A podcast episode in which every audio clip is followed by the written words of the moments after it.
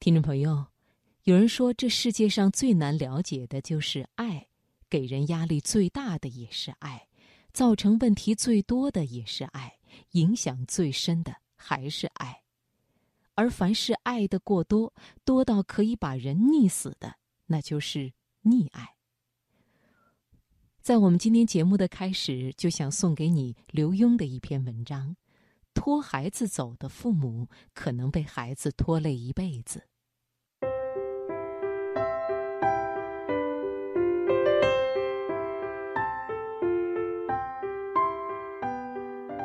其实每种动物都会爱，甚至在孩子小的时候都会溺爱。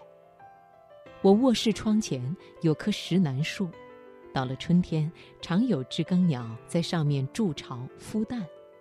我总看见鸟爸鸟妈各站在巢的一边，叼着满口的小虫，争着往鸟娃娃的嘴里塞，吃不下了还硬塞。妙的是，它们塞归塞。可能有一天又带着大鱼大肉回家，却发现孩子全不见了。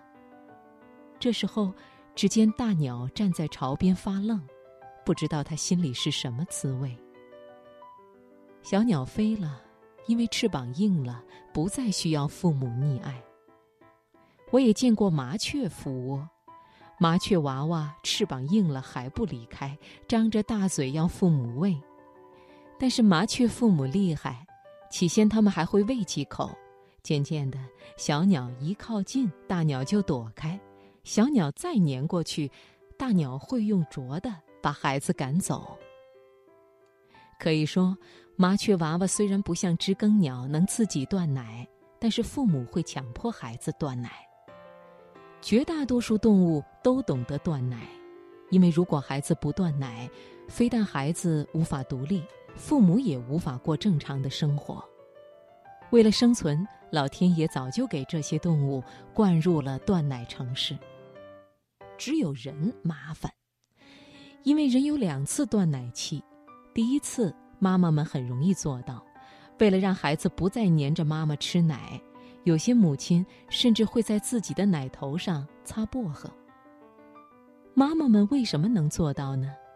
因为这时候他们还年轻，要出去工作、出去活动，要有自由，加上他们的奶水渐稀，为了孩子成长，必须让孩子改吃比较实在的东西。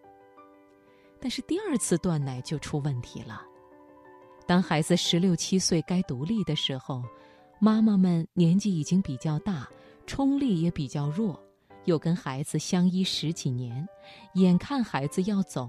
妈妈反而舍不得了。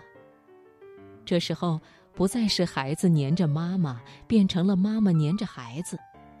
他们整天守在家里，不一定等丈夫回来，是等孩子回来。孩子晚一点回家，他们就心神不宁；孩子一句顶撞，他们就火冒三丈；孩子半句甜话，他们又心头涂蜜。问题是，跟别的动物一样。人天生有个力量，要出去独立，闯自己的天下，成自己的家。那些个性强的孩子，碰上不让他第二次断奶的娘，难免产生冲突。当然，也有些一路被溺爱的孩子，已经失去自主的能力。妈妈舍不得孩子走，孩子也舍不得娘。大学四年，就算住校，也时时向妈妈报告。假期哪儿也不去，立刻赶回家，黏在父母身边。大学毕业又躲回暖意底下，每天在家吃，在家住。没错，这是天伦之乐。这孩子很可能在父母的安排之下成婚，几代同堂，太完满了。但是也有多少可以出去发光发热的年轻人，因此被埋没了。多少可以扶摇直上九万里的大鹏，连展翅的动力都消失了。还有许多孩子在外面恋爱，谈一次吹一次，都是被父母拆散。父母没错，在他们眼里，别人孩子永远配不上自己的。但是拆散一次，拆散两次，搞不好孩子错过机会，错过年岁，一辈子守在父母身边。这种父母称得上成功吗？说个我以前在书里提过的真人实事：一对老夫妇带着未嫁的大女儿过，幸福极了。常说女儿三十多岁还长不大，需要他们照顾。问题是，在美国的二女儿生了孩子，要爸妈过去帮忙，实在没办法，老夫妇去了美国。但是才半年，因为担心大女儿，二老还是回台湾了。大女儿去上班，老夫妇自己拿钥匙开门，还好一切如常，跟他们出国之前差不多。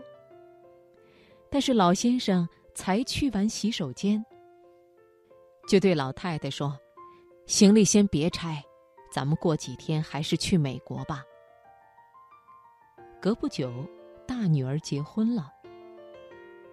老先生私下对朋友说：“幸亏我们出国，让他有机会找到这么好的伴儿。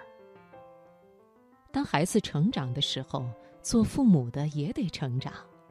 不能成长的父母，千万别认为孩子离不开你们，要知道是你们离不开孩子。